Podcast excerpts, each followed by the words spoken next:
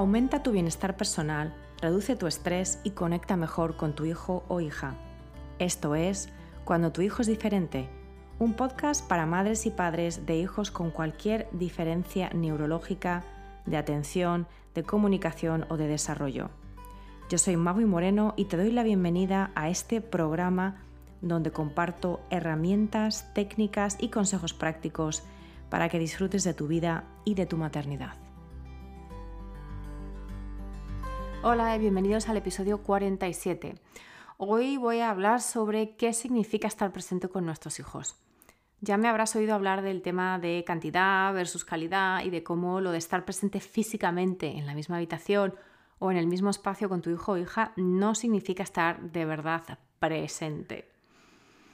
Entonces, ¿qué significa estar presente con nuestros hijos? Esto es algo que a menudo me preguntan las mamás con las que trabajo en mis sesiones de coaching y en mis cursos online. Y claro, no te sorprenderá si te digo que el mindfulness como técnica de enfoque de atención ayuda muchísimo con esto de estar presente con nuestros hijos. De hecho, aprovecho para anunciarte en exclusiva mi nuevo curso online, Conecta con tu calma, Mindfulness para padres y madres de hijos diferentes, que se estrena en su versión grupal a partir del 16 de noviembre. Las inscripciones ya están abiertas y me emociona mucho poder ofrecer un curso de mindfulness exclusivamente diseñado para padres y madres de hijos neurodiversos, en el que el enfoque es aumentar tu propio bienestar mediante las actividades rutinarias que ya llevamos todos a cabo todos los días. Este curso no te va a exigir que hagas nada extra, sino que prestes atención a lo que ya haces. De esa manera podrás conectar con la calma que todos tenemos dentro y que todos ansiamos. A día de hoy no conozco ningún curso parecido en español. Es totalmente online e incluye un mes completo de cortos textos diarios con el enfoque del día, sesiones de preguntas y respuestas y una reunión online en vivo conmigo al final del curso para ayudarte a integrar este hábito en tu vida. Para más información e inscripciones, visita mi página web mauimoreno.com barra mindfulness. Pero volviendo a la pregunta de este episodio, ¿qué significa estar presente con nuestros hijos? Hoy te quiero dar cuatro claves que desarrollan Dan Siegel y Tina Payne Bryson, dos psicólogos americanos de renombre, en su libro El poder de la presencia, cómo la presencia de los padres moldea el cerebro de los hijos y configura las personas que llegarán a ser. Aunque este libro no está escrito específicamente para niños neurodiversos, después de leerlo me ha inspirado a darte algunas claves que sí se pueden aplicar en nuestras circunstancias de ser padres de hijos con autismo, con TDAH, con dislexia, con dispraxia, con síndrome de Down y otras neurodiferencias. En la versión inglesa, los autores hablan del poder de showing up, que es una expresión en inglés que me encanta y que se queda pobre cuando se traduce meramente por presencia en español. Porque to show up es aparecer en escena, estar ahí, dar el do de pecho, poner la carne en el asador, en fin, entrarle de lleno a la maternidad y paternidad, de lleno. No es solo aparecer en escena, es aparecer en escena, estar pendiente y conectar profundamente con nuestros hijos. Entonces, ¿cómo lo hacemos? No se trata de perfección, sino de predictabilidad. Y esto me parece importantísimo porque a menudo lo que entra en escena es la culpabilidad, de la que ya te hablé en el episodio pasado, en el episodio 46, y entra la culpabilidad sin razón, porque fíjate que estos autores hablan de cómo está estimado, bueno, a, través de varios eh, estudios, que solo necesitamos dar en la diana, a nivel de entender y atender a las necesidades de nuestros hijos, un 30% de las veces. Un 30%, lo repito, un 30%. Con eso ya quedamos creamos predictabilidad. O sea que no tenemos que estar al 100%. Y de cualquier manera, y más allá de los números, la clave es entender que no tenemos que estar ahí al pie del cañón. Madre mía, la cantidad de metáforas que me están saliendo en este episodio. No tenemos que estar al pie del cañón con nuestros hijos el 100% de nuestro tiempo. No sería factible, ni aunque tengan necesidades específicas. En el caso de niños, por ejemplo, que se autolesionan, hay que investigar a fondo para conseguir poner en marcha medidas paliativas y preventivas para no precisamente no tener que estar permanentemente pendientes de ellos, porque eso lleva a cuadros de ansiedad clínica. Entonces, se trata de consistencia. En la maternidad, en la paternidad, lo más beneficioso es el cuidado consistente, mucho más que un cuidado errático, aunque venga puntuado de momentos preciosos. Los hijos necesitan predictabilidad, sobre todo ante las potenciales adversidades que pueda suponer tener una diferencia de desarrollo o de aprendizaje. Te quiero leer un pasaje del libro que dice, es un hecho que para ciertos niños la vida puede ser más dura y acaso estos tengan la sensación de que están pedaleando continuamente cuesta arriba. No estará a tu alcance eliminar la fuerza de la gravedad o suavizar la cuesta, pero si eres capaz de proporcionar las cuatro condiciones mediante una presencia sistemática, podrás al menos atenuar la pendiente para que el pedaleo no le resulte tan arduo. ¿Cuáles son estas cuatro condiciones? La primera, ayudar a tu hijo a sentirse seguro o segura. La segunda, ayudar a tu hijo, a tu hija, a sentirse visto o vista. La tercera, ayudar a tu hijo a sentirse consolado. Y la cuarta, ayudar a tu hijo a sentirse a salvo. No se trata de que nosotros como padres tengamos que haber recibido un trato mm, totalmente mm, estelar de nuestros propios padres para ser capaces de proporcionar apego seguro a nuestros hijos.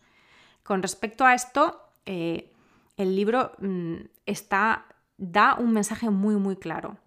Dice, la ciencia nos transmite un claro mensaje, un mensaje de esperanza, no de desesperación.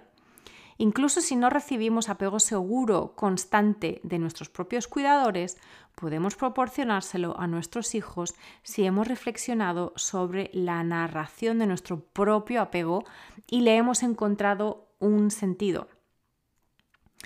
O sea que hay que hacer hincapié en que puedes proporcionar unos cimientos estables y afectuosos a tu hijo, a tu hija, incluso si no lo recibiste de tus padres o no lo recibiste de manera constante.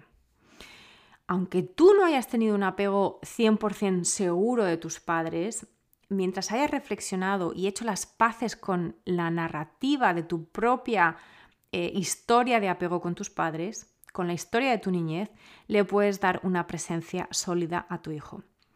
Se pueden aprender nuevas pautas de comportamiento y practicar con tus propios hijos. Además hay que preguntarse, ¿quién es el responsable ahora en esta relación madre-hijo?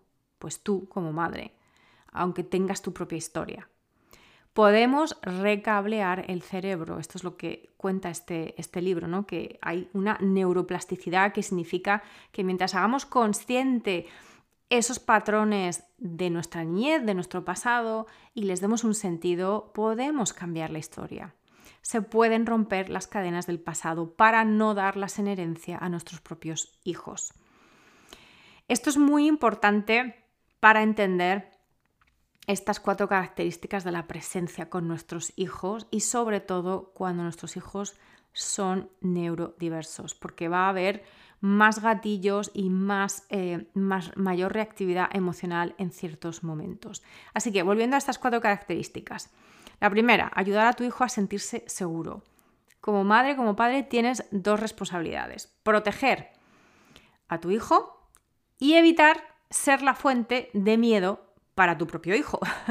y aunque esto último pueda parecer una locura, piensa que por supuesto que tú no quieres ser la fuente de miedo, no quieres ser el origen del miedo de tu hijo, pero tú piensa, reflexiona que cuando te enfadas y gritas o cuando estás triste y lloras desconsoladamente, puedes causar temor en tus hijos.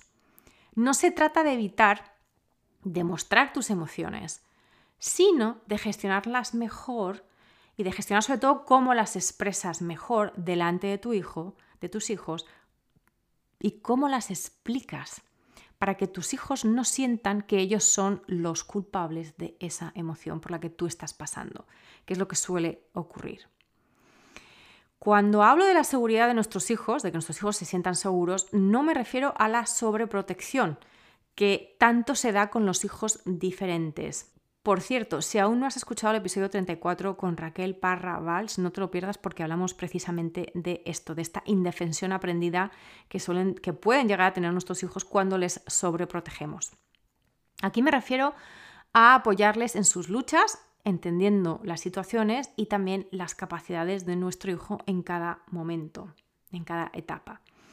Así que te recuerdo, las estrategias desde nuestro punto de vista es gestionar bien emocionalmente nuestras emociones, reparar cuando no lo hacemos bien o cuando sentimos que a lo mejor eh, hemos gritado o, nos hemos puesto a llorar delante de ellos y, podemos darnos cuenta de que les está afectando, intentar explicar que, no, que la culpa no la tienen ellos.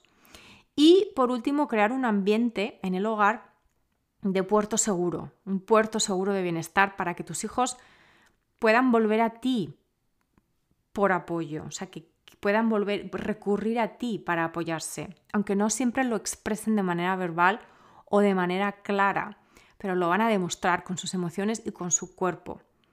Así que, de nuevo, gestión emocional propia, reparar cuando cometemos errores. por supuesto que somos humanos, aquí no se trata de hablar de ser padres perfectos, madres perfectas, de no tener emociones, de no expresar emociones. No, no, no, no. Pero reparar, siempre reparar. Y crear un ambiente en el hogar en el que tus hijos sientan que pueden expresar sus emociones. Y ayudarles a mejorar la expresión de las emociones si esas expresiones son agresivas o son disfuncionales. Entonces, como siempre, es muy potente reflexionar sobre tu propia experiencia al crecer. Así que la pregunta aquí sería, ¿cómo te sentías tú seguro cuando eras niño? ¿Y cómo y cuándo no te sentías seguro? La segunda característica es ayudar a tu hijo a sentirse visto y valorado. Aquí se trata de enfocarse en entender y responder a la intención y a la necesidad detrás del comportamiento de nuestros hijos. Y esto es especialmente difícil con, los hijos diferentes, con los hijos neurodiversos. Aquí se trata de observar, de aceptar, de no juzgar, sino entender todo tipo de factores que pueden llevar a nuestros hijos a actuar de la manera que actúan. También a evitar etiquetas, a no negar ni suprimir las emociones de los hijos, ni tampoco avergonzarles o minimizarles o echarles la culpa. Se trata básicamente de entender que todo comportamiento es comunicación y de volverse detectives. Detectives para entender mejor a nuestros hijos. Eso es presencia. Entonces, dos estrategias. Tener, la primera, tener curiosidad por profundizar para entender a tu hijo. No asumir, no te pongas en lo peor, pregúntate por qué. ¿Por qué está haciendo esto mi hijo o por qué está diciendo esto mi hijo? Y no asumir sobre todo el no quiere, es que no quiere, porque a lo mejor es que no lo puede evitar. Esto es muy, muy, muy importante. La segunda estrategia es intentar entrar en su mundo, de la manera que sea. Ya he hablado en este podcast varias veces sobre la importancia de eh, ir hacia su mundo, de no exigirles siempre que ellos vengan al, nuestro.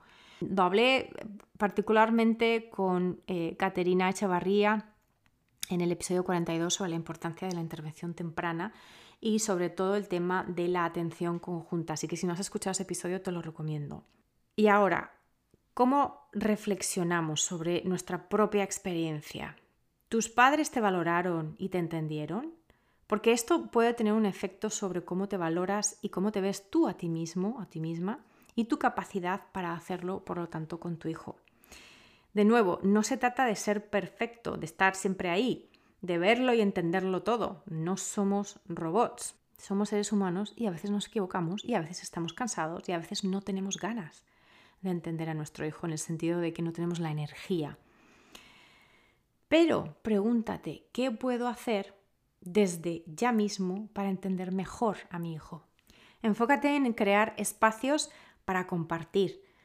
Enfócate en el por qué, en el por qué, cuando hay comportamientos que no te gustan o también enfócate en demostrar interés por algo que les gusta a ellos, aunque tú no lo acabes de entender. La tercera característica, ayuda a tu hijo a sentirse consolado, a sentirse tranquilizado. Esto tiene que ver con sostener emocionalmente a nuestros hijos. Cuando nuestros hijos se frustran o tienen sentimientos difíciles, se trata de no intentar controlar o manipular, sino tranquilizar, para aumentar su propia capacidad interna de gestión emocional. Esto es sostenerles emocionalmente. Y sostener ayuda a desarrollar ciertas funciones neurológicas más complejas, que tienen que ver con la toma de decisiones, con la planificación, con la regulación emocional, con la empatía, con el autoconocimiento, etc. Esto en realidad es una corregulación emocional. Al sostener a nuestros hijos, les estamos ayudando a regularse ellos internamente, pero también nos estamos regulando a nosotros precisamente por nuestra presencia. Y no lo que suele pasar, que es que nuestros hijos, el comportamiento de nuestros hijos o las emociones intensas de nuestros hijos nos hacen saltar por los aires a nosotros mismos. Y ahí es donde vuelve a entrar la culpa. Entonces, aquí se trata de ayudarles a adquirir habilidades y no solo a controlar sus comportamientos según el momento que sea, ¿no? Se pueden, por supuesto, dar limitaciones, poner reglas fijas sobre comportamientos y también establecer expectativas, pero hay que ser blando en el sentido de hay que ser suave, empático con las emociones del niño. Hay que conectar para reconducir. La conexión tiene que ser lo primero. Si queremos cambiar un comportamiento, tenemos que conectar primero emocionalmente con la necesidad del niño. Y después, eso sí, reconducir el comportamiento a uno que sea más funcional, por supuesto. Entonces, las estrategias también, dos, ayúdales a usar su propio sistema interno para autotranquilizarse, para tranquilizarse a sí mismos, ¿no?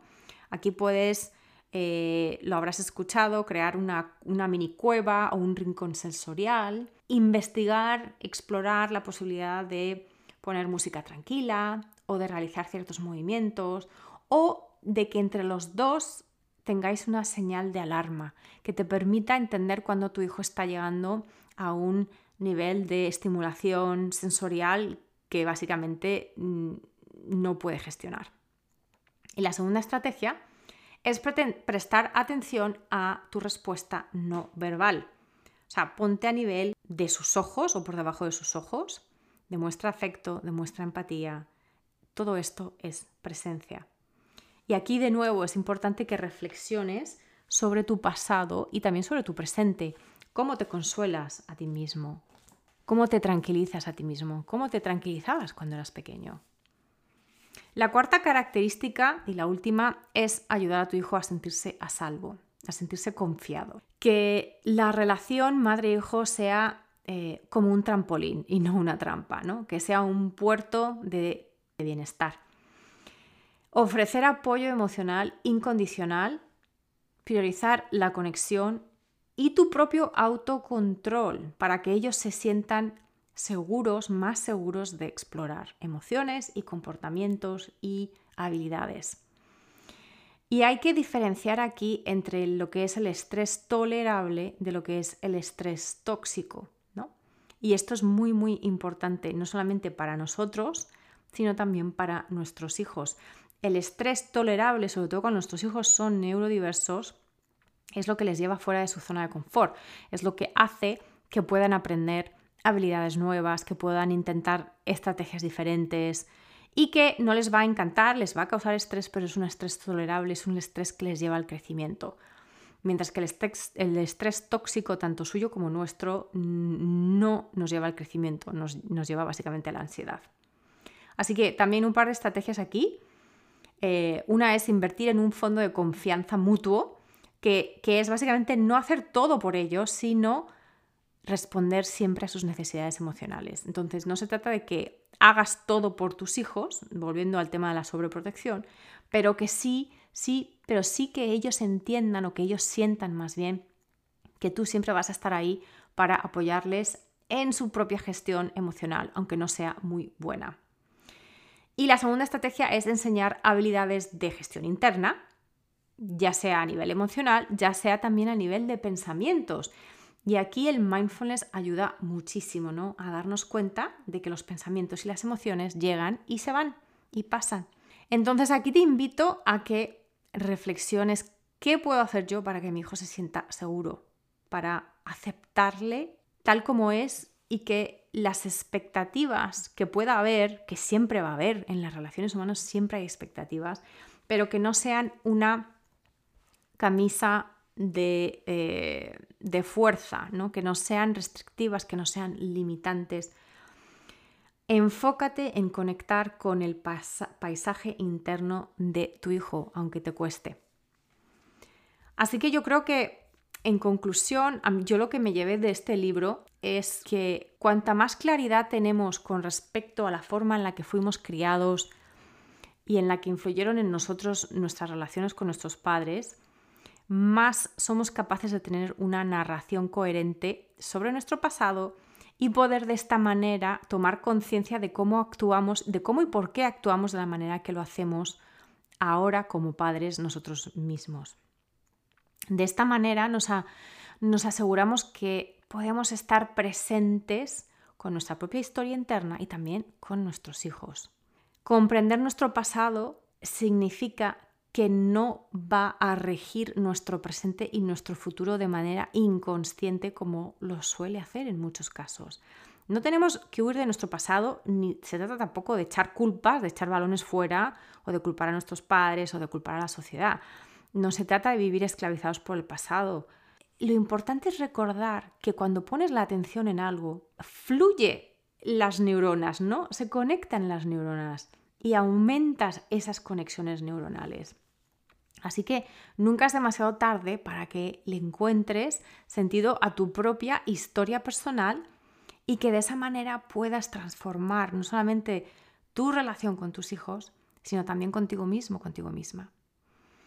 Así que el mindfulness nos ayuda de manera muy sencilla a estar más presente con nuestros hijos, a darnos cuenta de las cosas que hacemos con ellos, las emociones que sentimos cuando estamos con ellos y a entender poco a poco a nuestra historia personal y a cómo eso se manifiesta en nuestro día a día con nuestros hijos.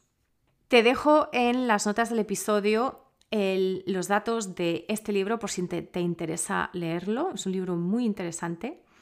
Te recuerdo que las cuatro características para estar presentes con nuestros hijos es que se sientan seguros, que se sientan vistos, que se sientan consolados y que se sientan a salvo.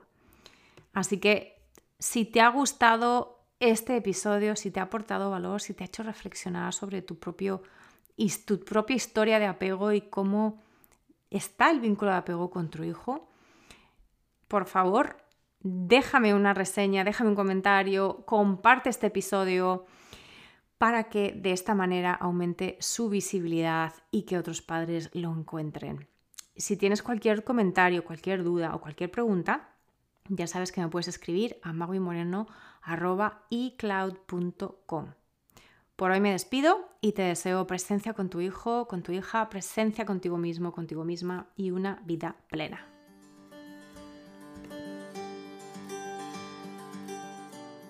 Gracias por escuchar cuando tu hijo es diferente. Para no perderte ningún episodio, suscríbete en tu plataforma de podcast favorita o en YouTube. Si este episodio te ha aportado valor, por favor, compártelo con otras madres y padres en la misma situación. O deja un comentario o una reseña para aumentar la visibilidad de este programa y que pueda llegar a más gente como tú y como yo en busca de apoyo. Si quieres saber más de mí, de mi trabajo y acceder a recursos gratuitos como el kit de primera ayuda, visita mi página web mauimoreno.com.